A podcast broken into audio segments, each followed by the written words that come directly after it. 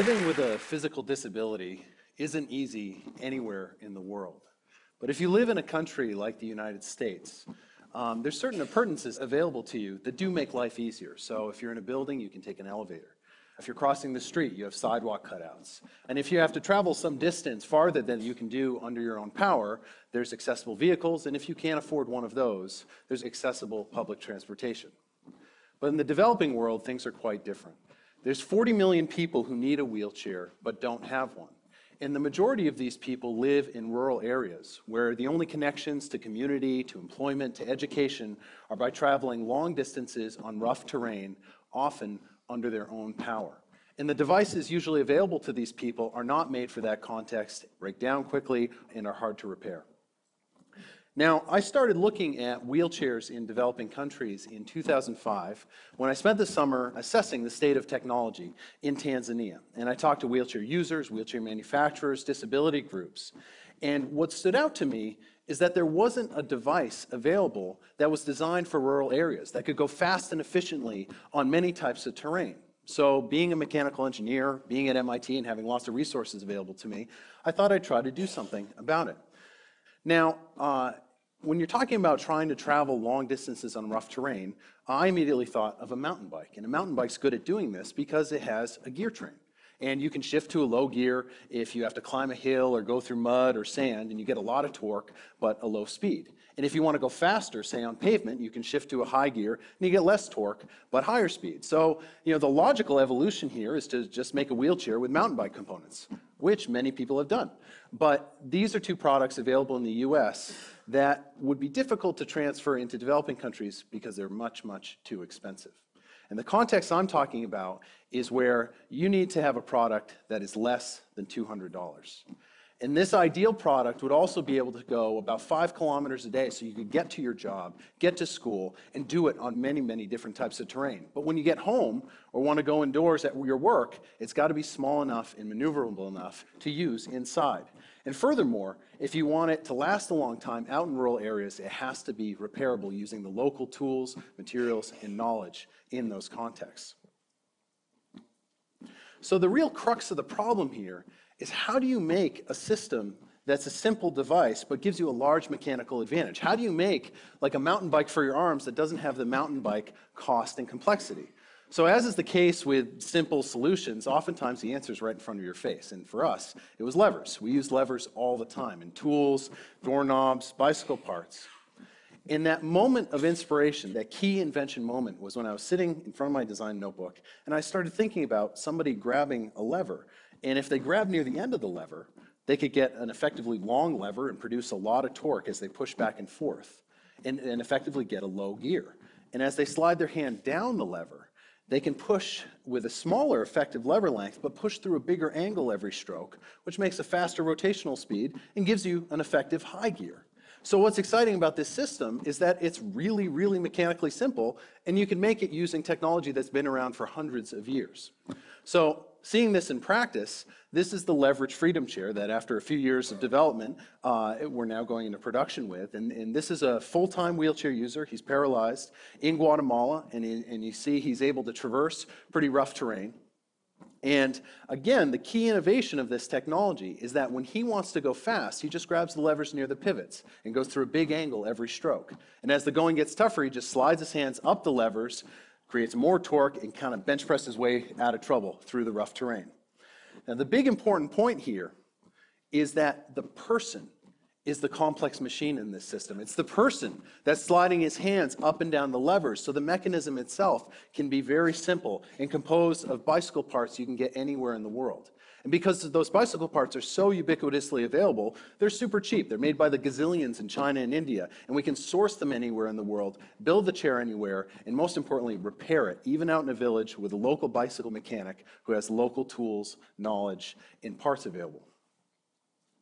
Now, when you want to use the LFC indoors, um, all you have to do is pull the levers out of the drivetrain, stow them in the frame, and it converts into a normal wheelchair that you can use just like any other normal wheelchair. And we sized it like a normal wheelchair, so it's narrow enough to fit through a standard doorway. It's low enough to fit under a table. and it's small and maneuverable enough to fit in a bathroom. And this is important so the user can get up close to a toilet and be able to transfer off just like he could in a normal wheelchair. Now, there's uh, three important points that I want to stress that, that I think really hit home in this project. Uh, the first is that this product works well because we're effectively able to combine rigorous engineering science and analysis with user-centered design focused on the social and usage and economic factors important to wheelchair users in the developing countries. So I'm an academic at MIT, I'm a mechanical engineer, so I can do things like, you know, look at the type of terrain you want to travel on and figure out how much resistance it should impose, look at the parts we have available and mix and match them to, to figure out what sort of gear trains we can use, and then look at the power and force you can get out of your upper body to analyze how fast you should be able to go in this chair as you put your arms up and down the levers. So as a wet behind the ears student, excited, you know, our team made a prototype, brought that prototype to Tanzania, Kenya, and Vietnam in 2008, and found it was terrible because we didn't get enough input from users. So because we tested it with wheelchair users, with wheelchair manufacturers, we got that feedback from them, not just articulating their problems, but articulating their solutions and work together to go back to the drawing board and make a new design, which we brought back to East Africa in 09 that worked a lot better than a normal wheelchair on rough terrain, but it still didn't work well indoors because it was too big, it was heavy, it was hard to, to move around. So again, with that user feedback, went back to the drawing board, came up with a better design, 20 pounds lighter, as narrow as a regular wheelchair. Tested that in a field trial in Guatemala, and that advanced the product to the point where we have now that's going into production.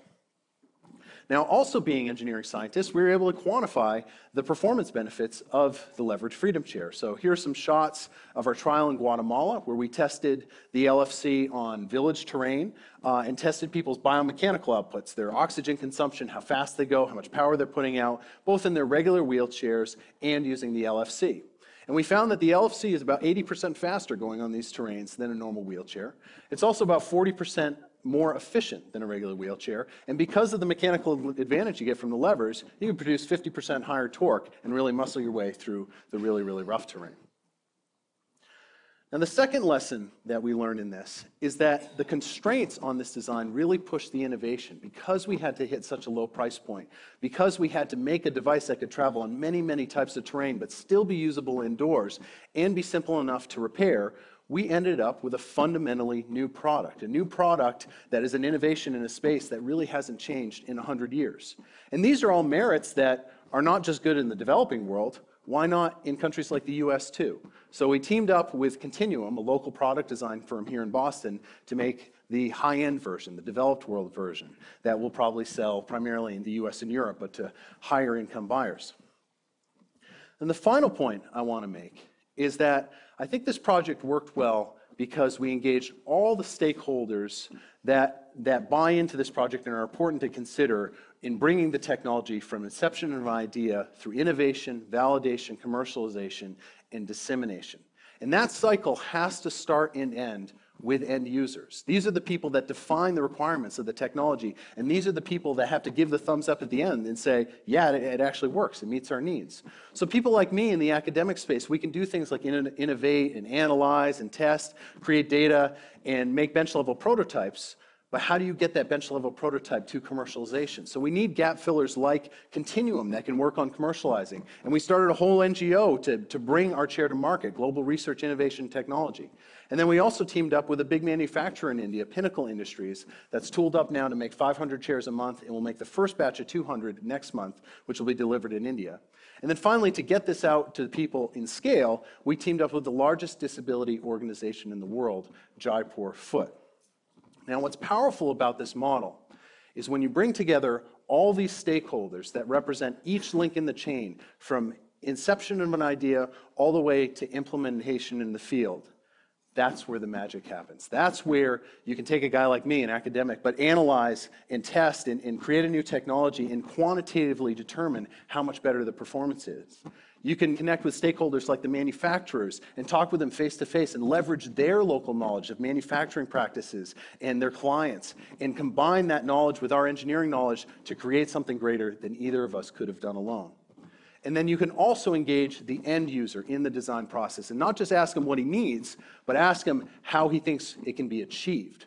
And this picture was taken in India in our last field trial, where we had a 90% adoption rate where people switched to using our leveraged freedom chair over their normal wheelchair. And this picture specifically is of Ashok. And Ashok had a spinal injury when he fell out of a tree, and he had been working at a tailor.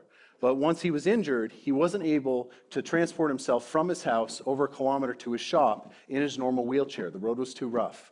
But the day after he got an LFC, he hopped in it, rode that kilometer, opened up his shop, and soon after landed a contract to make school uniforms, started making money, started providing for his family again. हाँ फिर दूसरे दिन से मैंने यहाँ आया घर आया एक दिन रेस्ट किया फिर उसके नेक्स्ट डे पे मैंने ये दुकान वापस डाल दी आ गया था उस दिन फिर यहाँ तक आप हाँ पहुँच गया था इससे हाँ बढ़िया है फिर दुकान डालने के बाद तो फिर अब regular And thank you very much for having me today.